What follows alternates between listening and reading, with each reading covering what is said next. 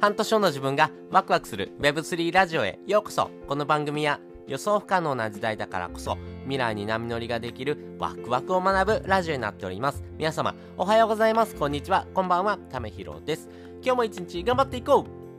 う。ということで今回は低収入の人はこれをしようっていうようなお話をですねしたいなというふうに思っておりますなかなかですね日本ってですね、えー、まあ、サラリーマンをしててもですね給料全然上がっていかないな来年にですね、えー、どれだけ給料上がるのっていうとですねまあ厳しいなって人もですね結構多いのかなと思いますし今やですね円安物価高だでですね、必要になってくるお金、えー、要はですね、出費のお金がどんどんどんどんですね、かさんでいくのに、えー、収入自体はですね、増えていかない。なんでこういう風な生活になってしまったんだろうって思ってる人はですね、まあ、まずはこういうところからですね、始めてみるのがいいのかなっていうところをですね、えー、お話ししたいなという風に思ってます。で、先にですね、結論をお話ししておくとですね、成長産業のですね、えー、話をですね、どんどんどんどんですね、発信していきましょうよっていうようなお話です。特にですね、成長産業ですね、えー、情報はですね、結構英語の情報がですね、えー、まあ主流になってますんで、まあ、この英語の情報をですね、日本語に翻訳して発信をしてあげるっていうことからですね、始めてみるのがいいかなというふうに思ってます。で、この稼げる産業ですね、まあこの成長産業ってどういう風な産業なの？って言った時にですね、もう私自身がですね、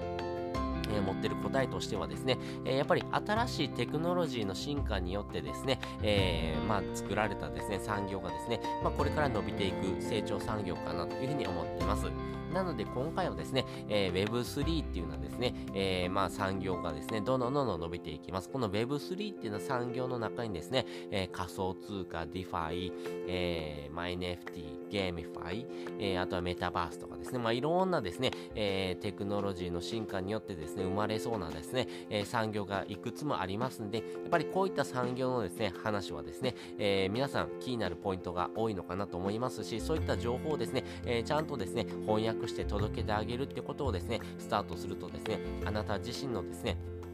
収入も上がっていきやすいのかなと思ってます。なぜですね、この英語の情報をですね、発信するとですね、えー、収入が上がっていくのかっていうところなんですけれども、私は3つのポイントがあるなというふうに思っています。1つ目、日本で真似したら稼げるから。そして2つ目、稼げる情報を発信すると人から信用されるから。そして3つ目、あなたのコンテンツの信用度も上がるからというというのはですね、3つがあるかなというふうに思っています。やっぱりですね、えー、海外の方でですね、成功事例があったですね、やり方をですね、えー、やってみるっていうのがですね、一番ですね、えー、適しているのかなと思います。特にそれをですね、日本で真似したらですね、えまあ、第一人者っていう形になりますよね。まあね、え海外の方でこれでやったら稼げてるかっていうところがですね、ありますんで、まあ実際にですね、その日本でハマるかどうかはまた別なんですけども、でもですね、え海外でですね、えー、まあ、稼げたっていうのはですね、えやり方をですね、日本でやってみるとですね、意外と稼げるかなというふうに思いますんでね、まあ、そういったところも含めてですね、え海外の情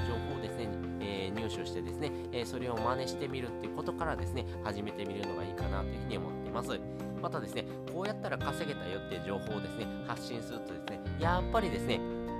行動とですね、伴ってますんで、人から信用されるのかなと思います。まあ、こういう風なところがつまずいたけども、実際にやってみたらこうだったよってことをですね、えー、皆さん知りたいですね。なので、えー、海外でですね、流行っていてですね、え、実際にやってみたら、えこういう風な結果になったよっていうところのですね、えストーリーも合わせてですね、発信していくとですね、人から信用されやすくなってくる。いうところがあります。まあ、そのですね、えー、まあ、自分自身のですね、情報収集と、えー、自分がやってるですね、やり方とかですね、えー、自分の考え方っていうところをですね、発信していくとですね、やっぱりあなた自身のコンテンツっていうところもですね、え強化されていきますんで、よりですね、え海外の素晴らしい情報がですね、入ってきやすくなるというところもありますし、まあ、それによってですね、あなたのコンテンツの信用度も上がっていきますんで、何かですね、えあなた自身がですね、えまあ、収入を上げたいなって思ってるようなコンテンツを作ってですね、発信することによってですね、またそれでもですね、お金を稼げるっていうようなですね、チャンスがですね、巡ってくるのかなというふうに思っています。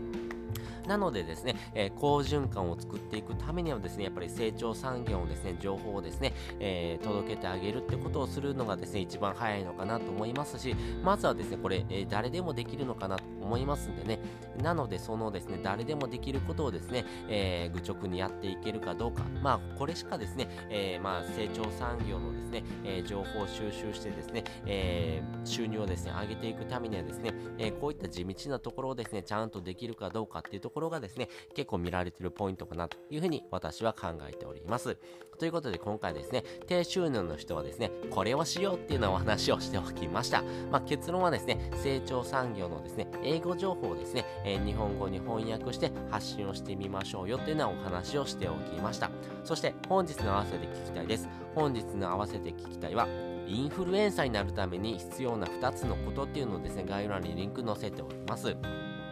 まあ、自分自身がですね、えー、情報発信してですね、信用度が上がっていくとですね、いずれインンサーっていうのはですね、立場になるかもしれません。まあ、それによってですね、えー、まあ、広告収入だとかですね、えー、自分自身のコンテンツとかによってですね、えまあ、マネタイズができるっていうことにもなりますんで、まあ、そういったですね、時にですね、どういうふうにやっていったらいいのって時にはですね、やっぱり今話したですね、え成長産業のですね、情報発信が大事だよって話もですね、しています。そしてですね、成長産業のですね、情報発信ってこういうふうなやり方でやっていったら方がいいよってことをですね、具体的に話をしておりますんで、えー、よかったらですね、えー、情報発信のですね、やり方とかですね、あとはですね、えー、海外の情報をですね、半自動的にですね、え情報収集するやり方みたいなのもですね、この回でですね、お話ししてますんで、えやり方もですね、ちょっと知りたいなって方はですね、えこちらの放送を聞いてもらうとですね、より深く理解ができるかなというふうに思っております。ということで、本日もですね、お聴きいただきましてありがとうございました。また次回もですね、よかったら聞いてみてください。それじゃ、またね。